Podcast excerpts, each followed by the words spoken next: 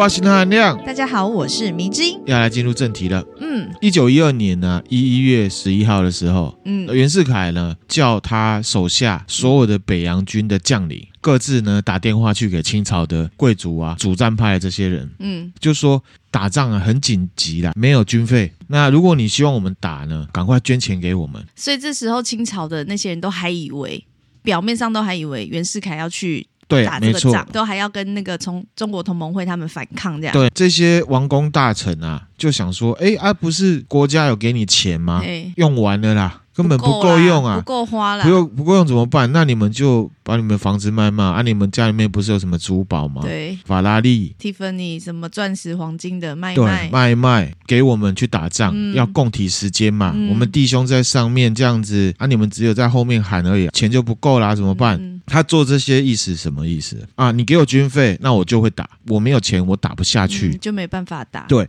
这个就是袁世凯呢拿来压制清朝这些主战派的人的手段。嗯讲完之后呢，内部这些朝廷的贵族啊，嘴就堵住了嘛，嗯塞住了，怎么可能？对啊，我怎么可能牺牲自己的利益？怎么可能？对啊，里面呢就有一个奕匡啊，他就配合袁世凯上朝的时候、嗯提出啊皇帝退位的建议，然后顺便也说啊，如果你们退位之后，新的政府提供优待清朝啊皇室的条件。嗯嗯过了四天，一月十六号之后啊，那袁世凯亲自上奏折给隆裕太后。嗯中国啊，你看这样历史，哪一个朝代是不亡国的？嗯可是呢，清朝不一样，因为清朝退位之后啊，贵族啊、皇帝可以保持他们的尊号，嗯可以享受一些特权，嗯那也是有钱可以拿。嗯一月十八号的时候呢，这孙中山就想说，好，那这样子哦，顺利嗯，进行中这样。进行中哈、嗯那袁世凯会做这事情，大原则就是什么？他之后可以当总统嘛？对，孙中山也害怕说，民国建立要这样，我们也跟你交换条件了，而且我们现在是总统制呢，嗯，那是不是很危险？整晚被你捧走嘛？这都袁世凯的这样。对啊，因为我们也是不得已嘛。对好，那所以呢，他就呃私底下呢提了一个叫做五条要约，嗯等于直接跟袁世凯摊牌嗯啊，私底下的一些地友就对了。嗯他的目的呢，就是要让中国同盟会还有南京的临时政府是有实权的。嗯，所以孙中山其实有看出他的野心。当然看得出来啊！你要想那个时代有这些新观念的人不多啦，特别是那个在里面当官的人，他一定飘上天了啊！嗯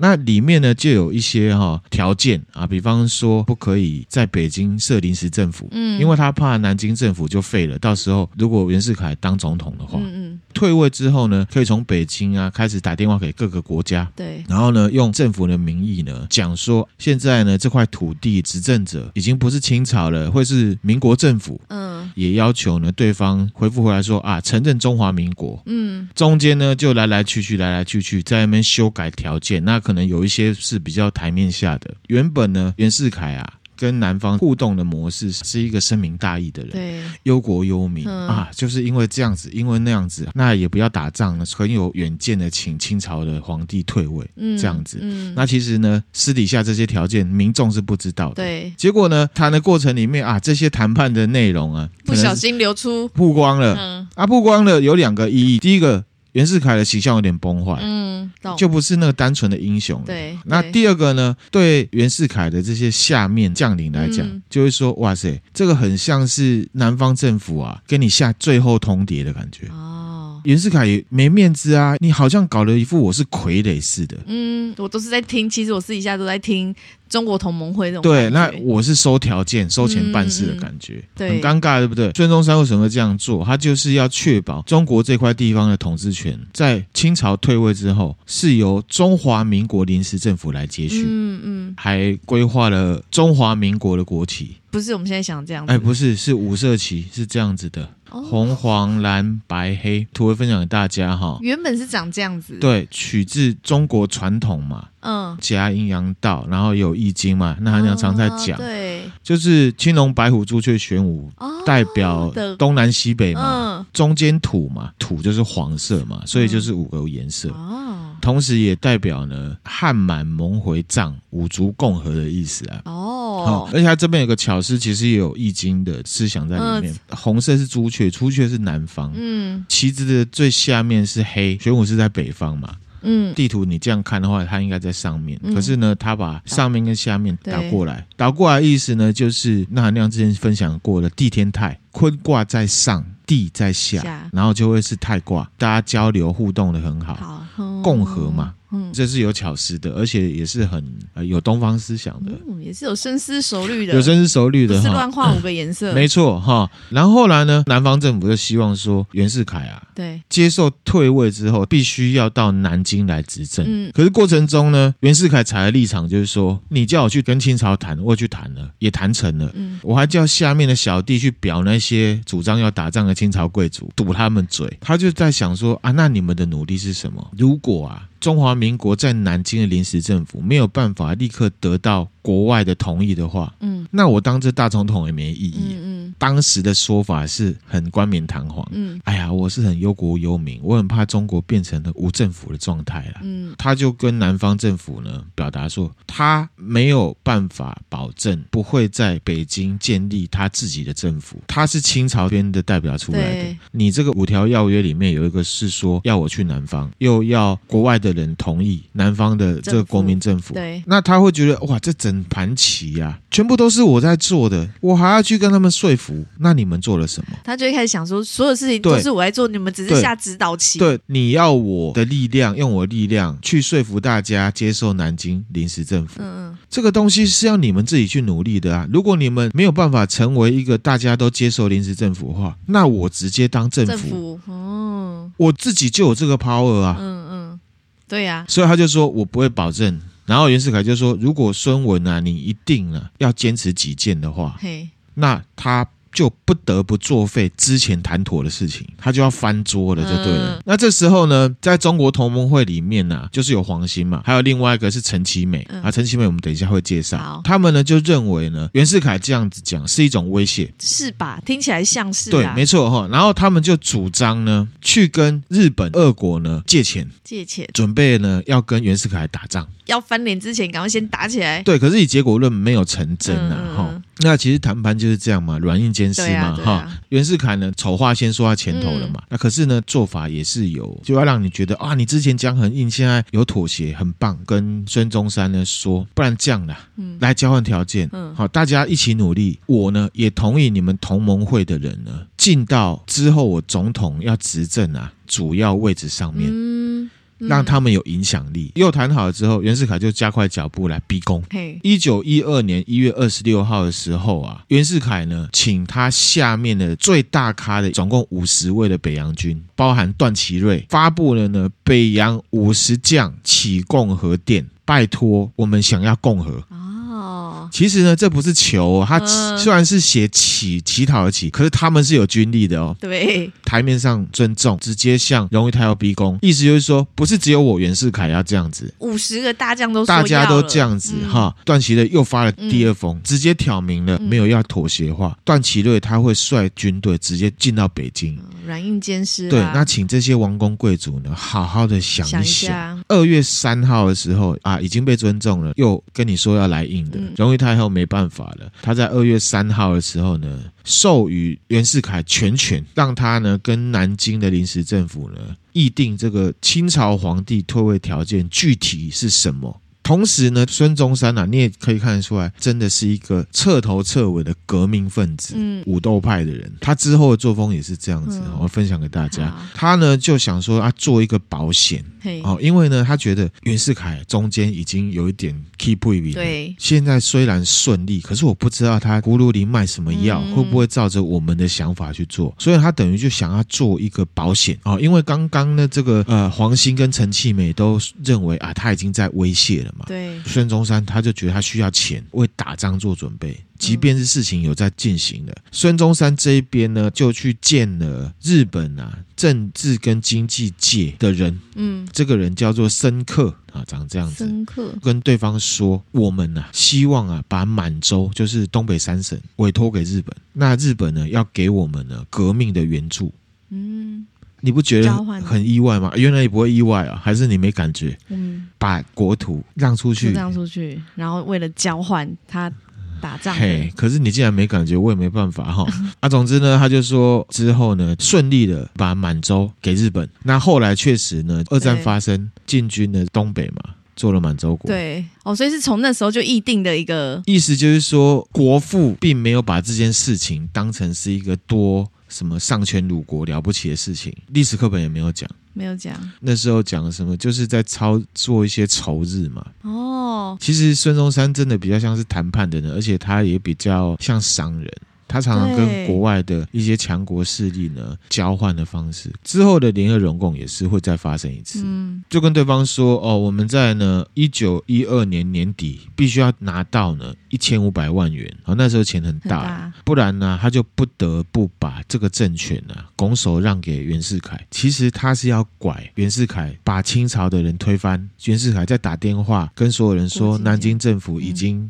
OK 了，接下来的这个执政者是中华民国政府，嗯、然后他就要把袁世凯干掉。嗯，袁世凯只是他的棋子，可是呢，以结果论啊，嗯，并没有，因为那时候袁世凯还有清朝，因为清朝一直都跟这些国家在互动，嗯，这些国家也都从中国呢拿到很多利益，譬如说啊，占领中国啊，占领哪里，占领中国什么地方、嗯、啊，不是各种割地赔款嘛，嗯，跟袁世凯的互动是比跟孙文还要多的。多。大日本帝国这边呢，他他们评估了一下，他们就觉得啊，这生意呢不能做。他们觉得呢，袁世凯是比较有 power 的当下。嗯，确实那时候状况是啊。中间的过程就是深刻啊，找了呃三井物产，就说了这样条件，甚至呢，孙中山跟黄兴可以为了这个满洲去日本一趟，嗯，直接签约拿钱。我们成功了之后，我们就把满洲呢给你们。反正他后来评估一下，嗯、他就没有给这钱。嗯，反而呢，劝孙中山跟黄兴啊，你们就跟袁世凯好好的谈。嗯、就等于踢到铁板，对，好，就是说袁世凯还是比较有权力的，你、嗯、即便是国外，这个深刻呢，是当时军国主义国家大日本帝国的掌权者明治天皇下面军部成员之一，哦、跟军部呢非常交好，嗯，是后来日军进军中国、建立满洲国行动里面的非常重要的影响者跟推动者，嗯，厉害角色啦。对，孙中山做这件事情，可能蛮多人不晓得的，嗯，把满。洲国说是伪满洲国，可是其实孙中山当时以同盟会的角色、南方政府的角色呢，其实是在做这件事情的。对啊，对啊。好，所以我们看历史要中心一点，不要哪个政府说那个是什么，就真的相信他。嗯，这种。过程真的是太黑了，太水很深，所以可以去讨论的是说，后来的历史课本，嗯，共产党就会操作一些仇日情节，嗯，跟啊他们的国民说啊，当初蒋中正就是看到日本就腿软，嗯，然后呢，对满洲国事情也都不会有反应。可是其实他们自己也尊重的孙中山先生，当时就是这样做了，而且是他去跟日本人讲说，这满洲国要给你们，我要换钱。好，我们不讲这件事对不对？我觉得错误的在于说，后来的中国国民党也是在操作这种仇日嘛，就是说啊，我们东三省被日本人侵略了什么什么。可是其实以他们中国国民党的先驱，还有他们的最高领袖，当初是要这样子对待满洲国的。后面的这些仇日这些东西，都是当政者在带风向，他们就是想要掩盖一些事，然后神格化了这孙中山这件事情，以前是不会有人知道的。我们就讲回来哈。中间这个插曲，孙中山他们就算是踢到铁板，踢到铁板没有办法了，嗯、所以他继续跟袁世凯议和嘛。嗯、好，袁世凯这边有没有好好做事？有啦，荣誉皇后呢，她在二月十二号呢降下懿旨，接受呢优待亲事的条件，然后呢溥仪退位。嗯、所以溥仪呢是在西元一九一二年二月十二号退位的。嗯，清帝国就把政权交给。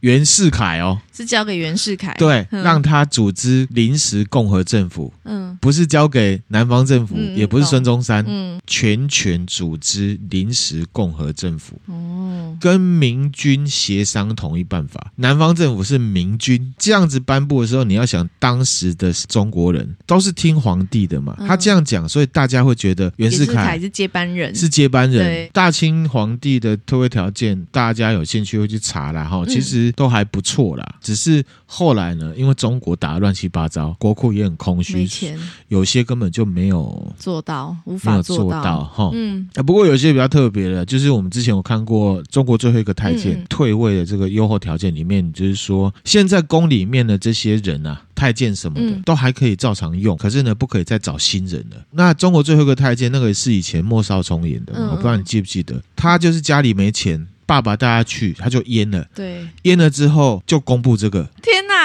白爷的，白阉了，很惨，好惨哦。好，那部呢，我觉得也很有时代意义，然后也会对他个人情感做一些这个描述，我觉得很好看，嗯、推荐给大家。那还有他的禁卫军啊，当然就解编了，然后改成陆军。嗯，这些清朝的皇族跟中华民国的国民啊，公权私权都一样，没有什么谁比较厉害，没有特权了。对，可是呢，皇室的这些人是可以不用服兵役的。这样，回到刚刚的问题。问题来了嘛？荣誉太后是指定袁世凯全权组织共和政府。袁世凯算是呢下了蓝宝坚尼，走两步又上了法拉利。一九一二年二月十三号，事情顺利嘛，嗯，所以呢，袁世凯就打电话昭告全国，嗯，赞成共和。这时候的南方临时政府临时大总统是孙中山，嗯嗯，他就辞职。隔两天后呢，南京的参议院正式选袁世凯当临时大总统，嗯，然后就变成正式大总统。嗯、到这边，其实中国同盟会这些人啊，一直担心袁世凯会独裁变皇帝这样子。嗯，我看到一些资料是说啊，防范袁世凯独裁，维护民主共和制度，这样子讲也是可以的。可是有一点点冠冕堂皇，嗯，也可以换一个。说法什么？他们是要确保呢，中国同盟会在之后的政府里面呢，有足够的权力。嗯，后来孙中山代表的国民党呢，到底是不是确保了民主共和？其实还可以再讨论。嗯，我们稍后分享。好，为了防范这样的事情，所以呢，他们制定了中华民国临时约法。嗯，哦，这个很重要。临时约法，对，这看起来这字真的是很绕口的东西。嗯，重点是说，他们把总统制改为责任内阁制。同时呢，孙中山他请辞临时大总统的时候，提出来说要定都在南京，新总统呢要到南京来就职，而且要遵守呢中华民国临时约法这三个条件。就是趁袁世凯当之前进来之前，都先把条件先讲好了。然后，因为他们觉得啊，现在满清退位了，他们稍微有一点点放心了，也有一点点放心了哈。嗯、那斗之是什么是责任内阁制？是跟我们现在的责任制一样的意思吗？我们现在是什么责任制？上班打卡制，下班责任制。对对对，是这个意思吗？不是啊，责任内阁制就是政府对议会呢负责任，也称为呢西敏制。西敏制呢是议会民主政体里面的基础，英国出来的。嗯，那同时也被许多呢议会制的国家呢来使用。使用，用这个制度的民主政体啊，这个政府指的是行政机构。嗯，通常是指内阁。嗯嗯，对议会负责。而不是对君主或者是元首来负责。哦，懂懂了解。这是真正的民主政治。嗯嗯，那现在的责任内阁制的国家有英国、英国、澳洲、加拿大、纽西兰、印度、新加坡，没有很多诶。其实很多，我只是举大家听得懂的。举例，我举一个圣露西亚，你知道它在哪吧？你也不知道啊。好啦，那美国不就不算？嗯，美国当然是总统制啊，就是说这个国家主要做事情呢是内阁啊，是行政院长。啊，懂懂懂。然后呢，他对议会负责，议会里面都是民意代表。嗯，那民意代表是谁选的？人民，人民选的，所以对人民负责的意思。而且最大的就是内阁。嗯，英国就是这个方式，而且他们是发源地，民主制度就是从他们这样出来的。好 OK，好，那当然中间有一些变形，比方说，呃，有人是用了这样子西敏制的基础，可是呢，去除了君主或者是元首的一些权利，嗯，所有的行政主权权利跟决定权呢，都是内阁拥有，嗯，而且甚至君主或者是元首必须要依照内阁的建议来做事，嗯嗯，比方说我们讲的虚位元首，嗯。嗯，最明显的就是二战后的日本，嗯，天皇是完全的虚位元首。嗯、日本呢，最大的人就是首相。临、嗯、时约法之后呢，那这时候有袁世凯呢，他就用民粹的方式呢，给孙中山跟中国同盟会呢软钉子，嗯，回信了，他就说他自己呀、啊、没什么能力了，不敢呢当总统了。哦，现在呢北方啊很危险呐、啊，嗯、清朝退位嘛，险象环生呐、啊，他呢不方便南下了。哎，与其啊。孙中山，你辞职大总统，还不如呢，我袁世凯不要当了。哦，是不是很好听？他是以退为进，啊、应该也嗅到，反正去那边也都是被控制的，没办法自己。当然啊，其实那时候讲的就是军权嘛，北洋军就在北边啊，嗯、我阿呆哦，我还去下面给人家宰，是不是？他的想法一定是这样。刚刚那封信是写的这样子，很小以大义嘛。可是其实白话文就是说，你啊毛不要这么多了，不要要求东要求西啦。我在这里大权在握，谁要去你南京当你的乖孙子？嗯你要搞清楚，我才是众望所归哦。我不当，所有人都会推我当哦。那你要当，你会不会被其他人推掉？我不敢保证哦。因为事实上也是，因为他的北洋武力很大，很强，确实是集中在长江以北嘛。嗯，他不下去，你也可以想象。嗯，那电报公布之后，果然啊，各方舆论反对要定都在南京。哦，民粹。嗯，大家都反对嘛，所以孙中山呢，他就说：“你反对我，那没关系，我交付这个议会来投票。”嗯，结果呢，议会也是反对，也是反对。可是呢，孙中山坚持主张，他叫黄兴跟另外一个人呢私底下疏通，左右这个议会就对了，重新投票，才十九票对十七票，哇塞，险胜决定定都南京。嗯嗯，你看他都操作议会了，对啊。而且才差两票而已，也不是对，其实是等于是孙中山要的啦，硬要了。袁世凯这样讲之后呢，就真的来了一个东西。二月二十九号的时候，那一年刚好有二月二十九了哈，发生一件事情叫做北京兵变。兵变就是有一个军阀呢真的起义，被袁世凯呢扑灭了。嗯，那现在历史学家有在讲说哦，认为这是袁世凯自导自演，哦，要坐实他那封信想的嘛。他说呢，北方危机四伏啊，他不方便下。去他坐镇在这边嘛？哦，这也是做蛮周全的耶。哎呀，他们这这些人都不是什么，我讲真的都是演戏啦。这种政治就可以看到它的原型了。哦、特别是没有真正这种民主基因的人在玩，就是这样。嗯说穿了，孙中山也是一样，他其实是先射箭再画靶。他说：“反正我就是要定都在南京，黄兴谁谁谁，你们去想办法，去瞧议员。”史料上面写到的是黄兴他有威胁的方式，去威胁这些议员啊。所以说啊，建立民国很伟大，嗯，可是呢，你看他有没有法治精神，有没有议会的这种基因在里面？到这边呢，你就可以讨论，以前是一个很扎扎实的答案，说建立了民主共和很伟大。可是呢，你就要想，他到底是讨厌清朝多，还是他向往民主政治多呢？嗯，我没有要给答案，然后大家也可以去思考。我们接下来继续分享，大家自己去下定论。好，好，不过。确实是他开辟了这样子的一个奠定了之后法治社会嘛，这也不得不说哈。嗯、北京兵变之后，有没有袁世凯真的在北京就职了？嗯，北洋政府啊，北洋政府三月十一号的时候呢，颁布了临时约法，袁世凯同意，同意啊，变成是内阁制了嘛，对不对？哈、嗯，袁世凯下面的国务总理啊，行政院长的意思，嗯、唐绍仪，中国鬼代表那一集有谈到出国留学，去美国留学。其中一个，嗯，他呢在内阁的施政上面呢，也反映了同盟会的要求，约束袁世凯，让袁世凯呢很不爽。比方说，一九一二年六月的时候，唐绍仪啊，他任命了一个不是袁世凯人马的人呢，去当直隶总督。嗯，那原本呢，袁世凯他是同意的，背后呢，再请他的北洋将领呢，全部打电话跟所有人讲说，他们反对。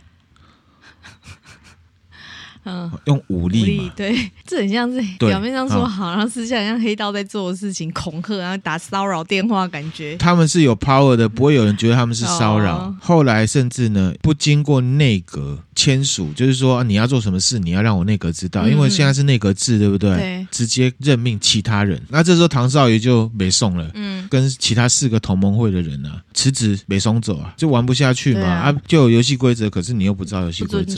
现在很多办公室的老。板就是这样子，熊加熊啊，熊加摩天龙啊，规则是你讲的，你拿来约束所有人，可是你自己是不知道规则的。嗯，那唐少仪走了吧，所以呢，袁世凯爽了，他就派了他自己的人马去当国务总理。嗯，那可是呢，他提的这些阁员，什么交通部长啊，什么什么什么，全部都被议会否定。嗯，这时候呢，袁世凯他又操纵北京的一些军人还有警察，说呢，你们这些议会里面的人，还有副总统黎元洪，违背共和精神，搞来搞去都搞自己的东西。嗯、军警呢就要求袁世凯解散国会，可是其实呢是袁世凯去操作的。哦，国会呢听到这个状况啊，碍于形势嘛，只好同意所有袁世凯提出来的这些人。人嗯，他找的那个内阁呢，就因为压力太大了，然后也被弹劾。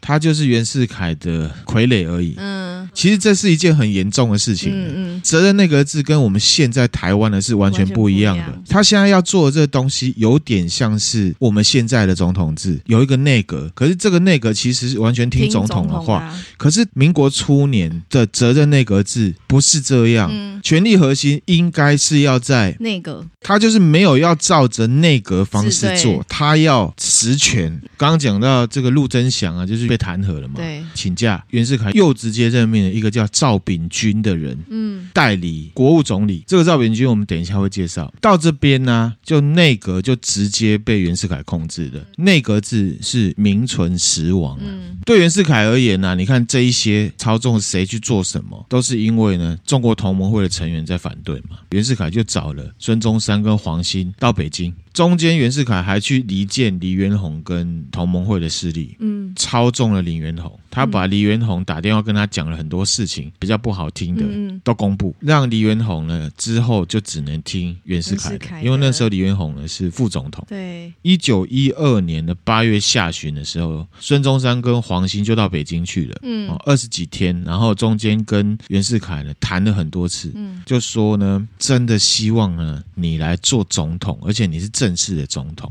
嗯，那孙中山呢？表明说我没有要权力，我真的没有要跟你争，嗯，所以他就表明说，我呢来负责呢训练中华民国陆军，嗯，盖铁路，表明说我们要跟你争这个，我，我要找自己的事情要忙，嗯嗯。嗯还要来做事的，对。那袁世凯就同意，反正你可以退出争夺圈是最好的。嗯。为了要让袁世凯安心，黄兴跟孙中山呢就同意袁世凯指定了这个赵秉钧，嗯，做内阁总理。其实一九一二年八月还发生一件事情了，就是呢中国同盟会改名叫做国民党，就那时候改组了，嗯，改组叫国民党，哈，而且。不是中国国民党，叫国民党，没有中国两个字，没有中国两个字，也看得出来嘛。孙中山跟同盟会建立的民国，嗯，已经要被袁世凯呢北洋政府整碗捧去了。一九一三年二月，中华民国第一次的国会选举里面呢，嗯，由中国同盟会改名改组的这个国民党呢，获得了多数的席次，嗯，依照这个法律呢，是要由这个党的理事长，也就是像党主席这样子的人。宋教仁之前有讲过，同盟会有三个 leader，其中一个就是宋教仁出任了国务总理。那我们介绍一下宋教仁。好，刚刚讲到中国同盟会除了孙中山跟黄兴之外的另外一个 leader，嗯、出生在湖北，那时候是光绪八年。那他是在一九一三年三月二十二号过世，过世的时候呢，只有三十二岁而已，好年轻啊。对哈，他是呢国民党里面呢最支持到处去说服呢要做责任内阁制的人。嗯，他是出身华兴会的，跟黄兴比较麻吉的。嗯，同时也是中国同盟会改组成国民党的主要推手。嗯，换言之，中国同盟会变成国民党是宋教仁做的。嗯，OK，那一九零一年呢，宋教仁考上秀才，所以他是读书人。嗯，然后呢，一九零二年他到武昌。的时候呢，认识黄兴，一九零四年跟黄兴一起创了华兴会，嗯，他们 slogan 是驱逐鞑虏，恢复中华，有没有觉得很耳熟？跟黄兴一起被满清政府追捕，他一九零四年创完华兴会之后，就去。逃就逃到日本的东京。哦，他在东京的过程里面，因为他是读书人，他很会念书，念了日本法政大学。那日本法政大学跟东京大学、早稻田大学，还有庆应艺术大学、明治大学跟立教大学呢，现在被合称为呢东京六大学，也是东京里面呢最难考的私立大学。嗯，他先念法政大学，再念早稻田大学。以中国同盟会而言呢，他是动脑的，嗯，孙中山呢是动嘴的啊，因为他去筹钱干嘛的哈。啊、黄兴呢是动手的，因为他会打仗，所以、嗯、也是三个也是算是蛮互补的耶。应该就是各自有专长啊。你说他们有互补吗？等一下我继续讲你就知道了哈。那在日本东京的时候呢，有一个日本人叫做内田良平啊的牵线之下呢，跟孙中山的新中会合并，就是华兴会跟新中会合并，就建立了同盟会。嗯，好，那这边注意一下哈，在同盟会里面呢，除了像宋教仁这种文人，嗯，好，然后有识之士，像是黄兴、孙中山这种人组成之外呢，同盟会还有一些其他社团。那当然一样啦，当时是那样子。那当然现在我们可能有一些人来看这事情会觉得怪怪的。什么样子的社团？除了。兴中会跟华兴会之外呢，同盟会还有一个里面还有一个主要的社团叫做哥老会。哥老会，对，哥哥的哥哈，老人的老哈，嗯、清朝的三大神秘社团之一。清朝三大神秘社团，另外两个呢就是洪门跟青帮，就是以现在形容词来讲呢，就是黑社会。会你知道洪门是郑成功创的吗？哦、就是天地会，就是天地会。天地会对对对，我我比较熟知的就是那陈近南就是。天地会的总舵主，对对对，那陈近南其实就是陈永华，是郑成功的下面的一个政治人物啊。之前有分享过了哈。好，那我们其实，在某一集的都市传说啊，就是讲到那个尹清风命案的时候，就有稍稍提到青帮嘛。那我们等一下介绍的时候呢，也会再出现。那这个哥老会的成员呢、啊，嘉庆年间的一个民乱叫做白莲教起义，他们就是主要的，呃，他就是其中的组成分子。嗯，同时也是后来啊，曾国藩在打太平天国领导的湘军有没有？嗯，嗯的组成分子之一。哦。就是他们有去民乱的，对，那后来呢也有进到军队的，嗯，那时候军队跟现在军队不一样，他们那时候军队就是没饭吃就去当兵，嗯、那他们擅长的就是呢烧杀掳掠，进去就屠城嘛，强奸民女，抢东西。之前投名状那集有讲到，那这个哥老会呢组成分子就是农民跟工人，嗯，很简单嘛，就是没饭吃，有些变强盗。那有一些呢，就聚集在山里面变山贼，山贼。那势力大就变军阀，嗯，然后军阀呢就被军人找去，变成他下面的武力，打仗呢换饭吃，换炮打。这个哥老会呢，在清朝的中国啊，四川、重庆还有湖南的势力是很大的。那湘军的湘其实就是湖南的简称，嗯，哥老呢，它是地方方言，就是兄弟跟赌徒的意思。哦，英文来看的话，就是 desperado 啦，就是亡命之亡命之徒。那他们主要做什么？抢劫、赌博、绑票、收钱、杀人。强奸、人口贩卖、逼良为娼这样子的犯罪活动，那他们也没有什么政治目标。后期是因为呢，郑成功这边嘛，嗯，创立了洪门、天地会，传入了反清复明的思想，才渐渐的呢，成为了天地会的次团体哥老会。可是后来反清复明就没了嘛，郑成功这边也没了哈，清朝也治理一阵子的，他们又没有目标了。黑社会兄弟最重要的是什么？义气没有啦，义气的，有钱拿，有炮可以打，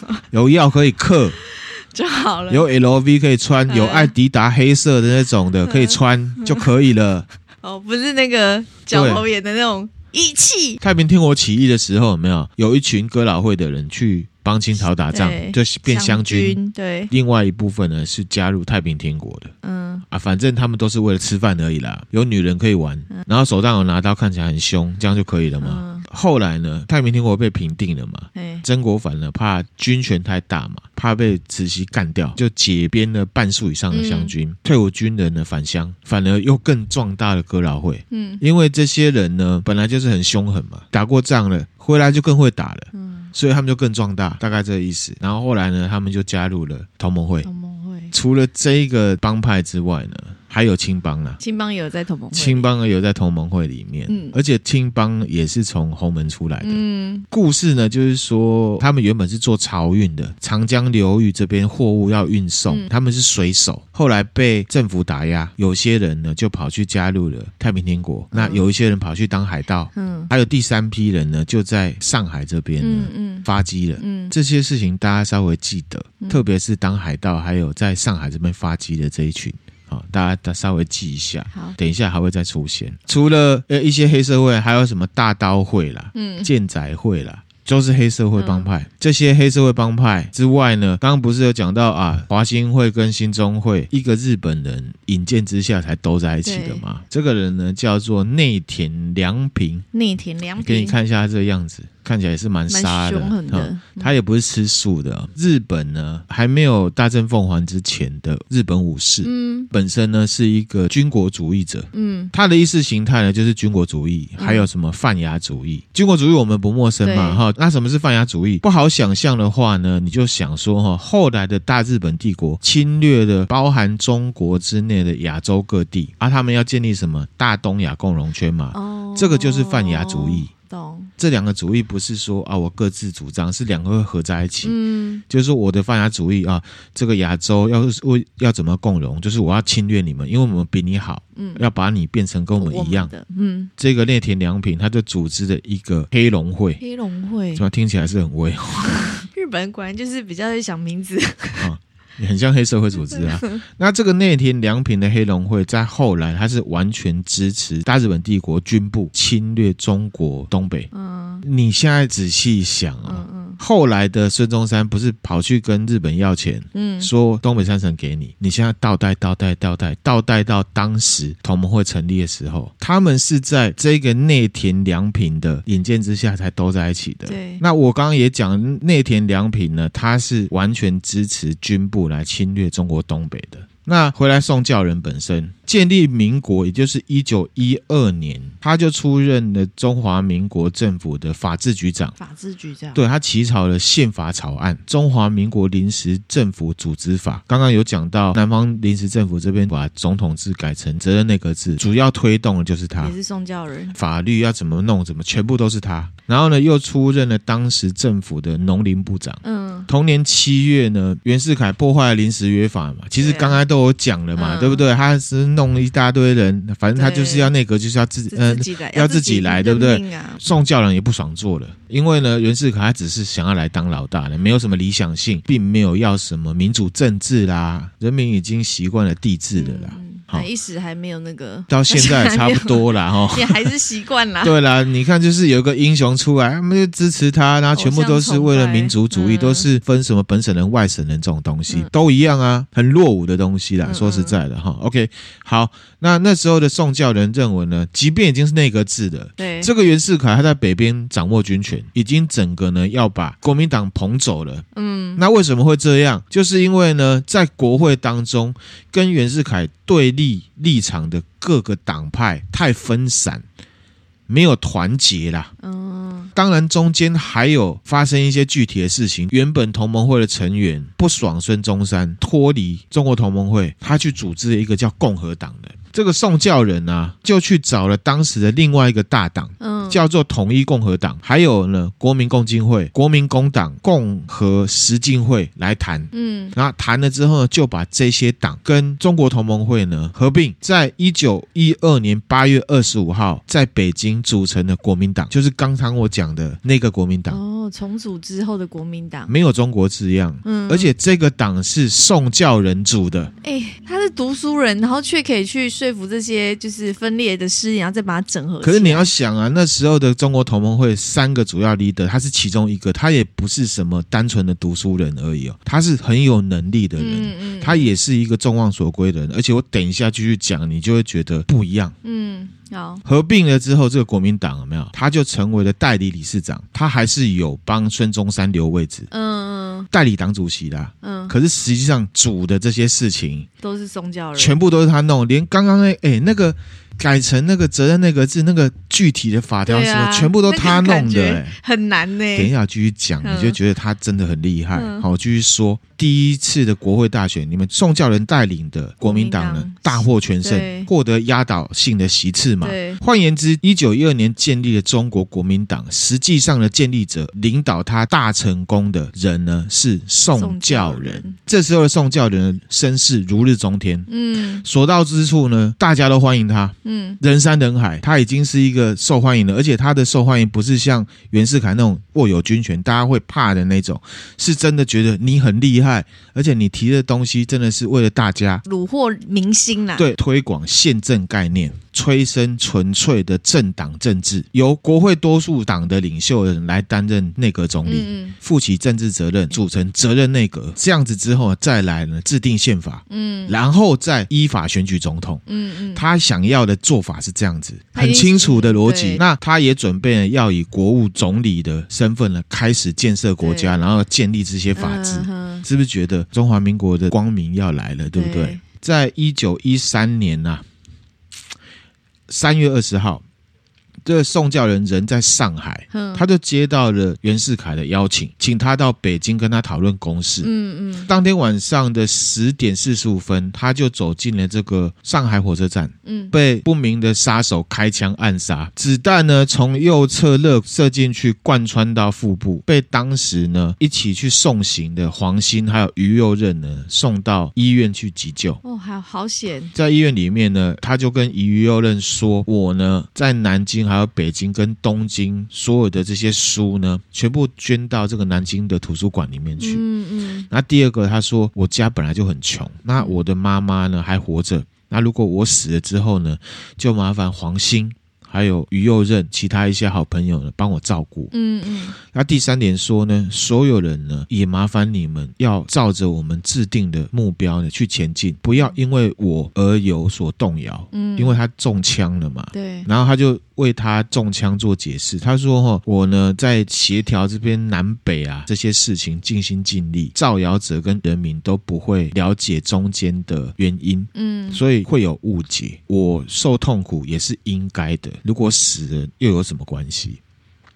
哦，蛮伟大的他这个。然后后来呢，他又授意黄兴电报给袁世凯，他就说宋教仁啊，今天晚上啊要搭车到北京，哦，那要去跟您见面。那十点四十五分的时候，在车站突然被奸人啊从背后开枪，子弹就是从右边打进去，应该会死。他这样讲，嗯，他就说我自己想啊，我从接受教育以来啊，都是很洁身自爱。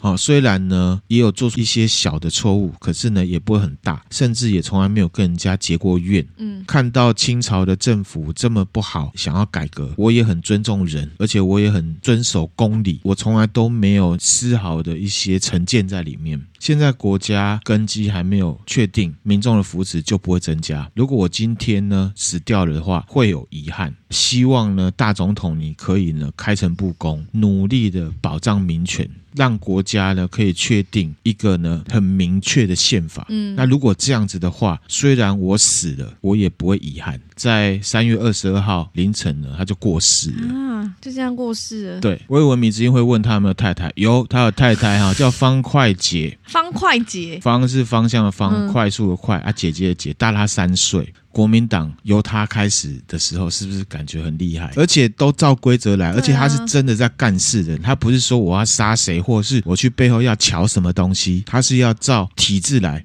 而且他也要建立体制。嗯，可是就死了。到目前为止呢，谁杀了宋教仁呢？仍然是悬案，还是悬案，而且是很悬的悬案。嗯，那上一集呢有提到，我这边先讲一个前景哈。上一集其实有提到说哈，中国同盟会是一个很松散的组织，对，对不对？对，因为它争端不断，甚至一九零七年呐、啊，孙中山跟黄兴因为啊之后国旗要变成什么样吵架，嗯、那时候宋教仁啊就对孙中山非常的厌恶，认为呢同盟会啦，大家不。团结不会有作为了，嗯，所以他本来有想法说他要自己出去，甚至他在一九零七年六月时候公开的反对孙中山在日本买军火，嗯，反正就一些细节的事情。同年的时候呢，同盟会里面又发生一件事情，嗯，就是它里面有一个人叫曹成章，另外一个叫章太炎，原则上这两个都是文人了，哈，在中国境内呢办了一个报纸叫《明报》，哦，办报纸的，对，报纸本来就是帮政党曹。陈章跟章太炎指控孙中山，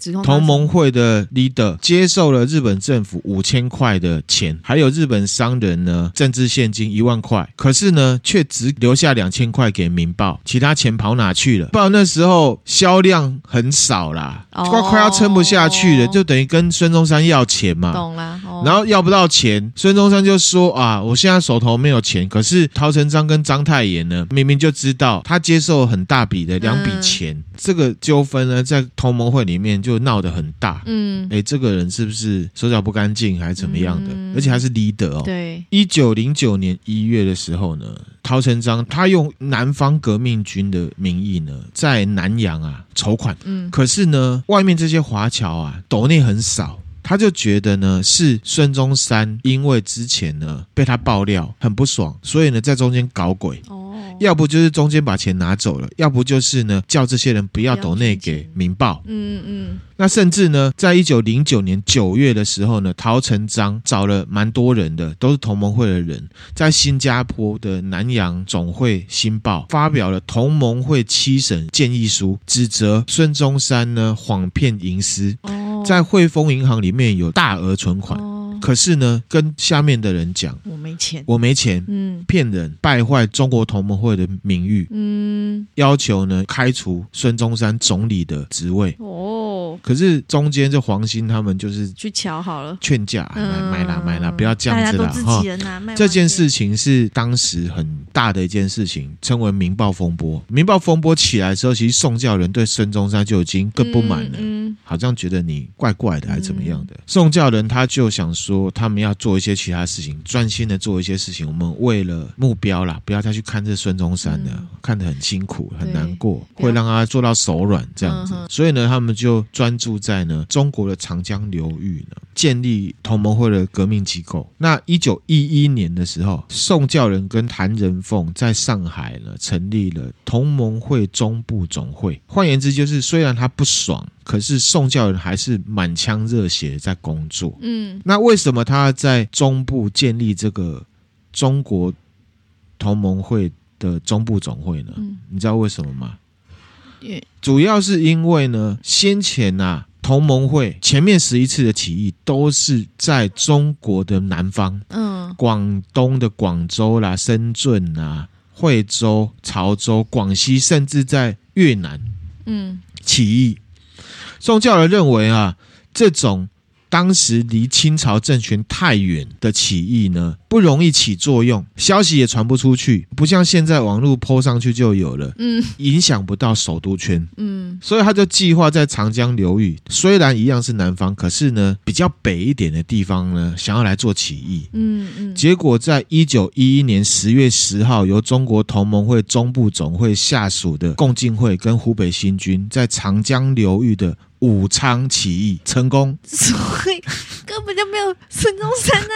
而且他们前面十一次难道都没有想过这个问题吗？就是难道都没有想过？我我觉得武装革命啊，它有很多的考量点。呃起义不是要杀谁，他们是要造成那个事，让所有的人呼应他们。因为南方相对安全，也是很危险，可是不会像在北方。至少让北方要抓他们困难度增加了。对啊，因为如果你越接近权力核心的话，马上被扑灭，那个大军这样啪打下来会完蛋啊！越接近他们的这个监控是越严的嘛？可以想象吗？我们就想象总统府周围，我可以想象了，我可以想象。如果是纳兰亮在西门町裸奔的风险比较高，还是在总统府旁边裸奔的总统府啊？其实宋教仁这样想法也没有错嘛。对啊，没有错，因为他成功啦。所以呢，宋教仁是不是他才是？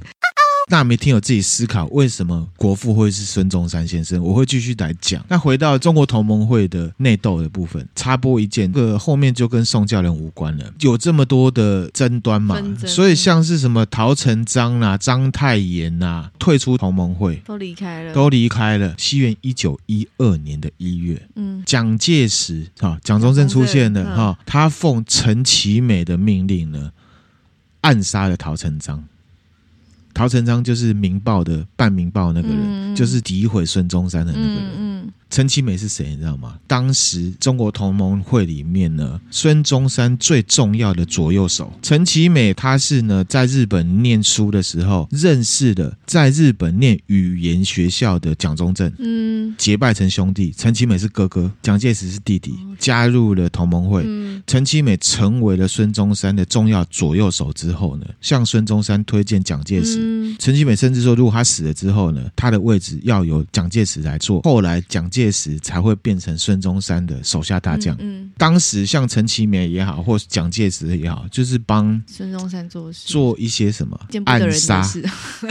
比起宋教仁干的这些事情来讲，格局就有差。OK，好，那我再继续说哈。那宋教仁的贡献是什么哈？章太炎他在报纸上面呢说，孙中山只是元老之才啦。如果讲到呢要建立内阁。我呢，首推呢宋教仁，嗯，他堪称是国家的宰相的感觉，嗯，然后他就说，总理呢最适合的就是宋教仁，教仁。当然那是因为他跟孙中山也有一些不愉快嘛，好，嗯，甚至他后来被杀了嘛。那蔡元培也是同盟会的人，在呢他的一本书里面就有写到说，同盟会里面呢、啊，真正可以提出有建设性的计划的人呢很少，可以提出计划又毅然决然的说这些计划我自己来做，做得很好的就是宋教仁。哎，这很无比无无上的称赞呢。确实啊，你看他前面、啊、后来被中国国民党拿来讲的很伟大，那国民党其实是宋教仁建立的。嗯，领导国民党大胜也是宋教仁，教仁建立起宪政体制也是宋教仁。嗯，近代了政治大学呢政治学系的教授孙善豪先生评论宋教仁对近代中国意义。宋教仁首先在上海建立了中国同盟会的中部总会，嗯嗯，鼓吹湖广这些新军觉醒，才促成了什么武昌起义。其实武昌起义具体是宋教仁，其实宋教仁他曾经在同盟会里面呢提出了什么呢？上策就是京师起义，可是这很难；难中策就是长江起义，就是他后来做的；呃、中部总会下策是边疆起义。孙中山前面十一次的革命全部都是边疆起义，下策起义下。对，孙教授他说，民国成立之后，宋教仁把同盟会跟其他小党合并，嗯、成立起国民党。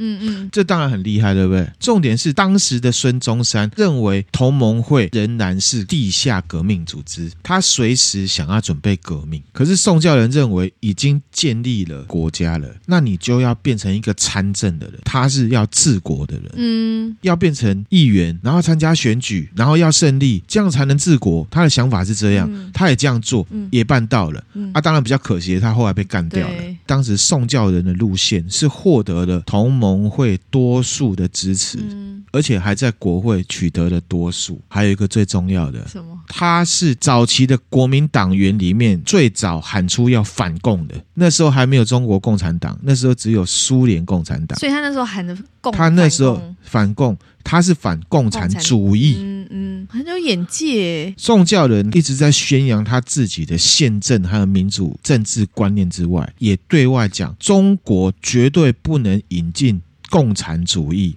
而且还明确的指出来说，如果中国实行共产主义，会很惨。好强哦！他那时候就都知道语言呢。所以你说当时的国民党跟现在的国民党是不是不能划等号？当然不行啊！国民党跟中国国民党就不一样，而且他已经准备要在体制内做事情，嗯、宪政体制也他做了，而且他去实战去选举，他也是最大党了。那从后面的历史来看，他说反共，后来孙中山建立的中国国民党，他选择了什么？联俄容共。现在我的想法哈，嗯、并不是很喜欢党国不分，也不喜欢把后来的中国国民党跟我们现在的国家做太多的连接。嗯，因为他们已经做了很多努力，连国旗都是他们党旗的。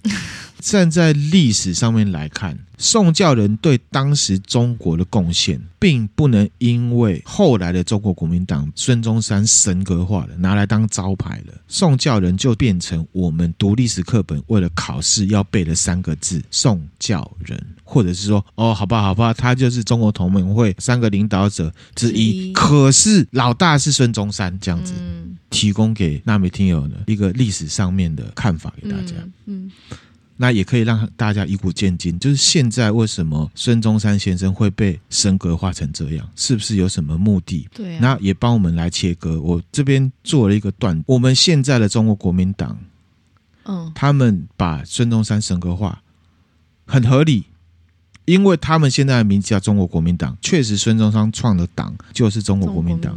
可是，在那之前，中国同盟会还有国民党，虽然孙中山先生都有贯穿，可是你要说都是他创立的，或者是说怎么样，我觉得是有，不是这，并不是这样，对，是有争议的。嗯、后来他被神格化之后，就拿了孙中山来包山包海，所有东西都是孙中山，是混淆视听啊，就是要让你觉得党等于国。国家哦，就有一个很没有逻辑的等号，中华民国就是中国国民党的。对啊，真的没有逻辑耶。可是以前党国时代不就是这样吗？这真的是从小教育那个教育呢，在某一些政体而言，他们是拿来统治用的。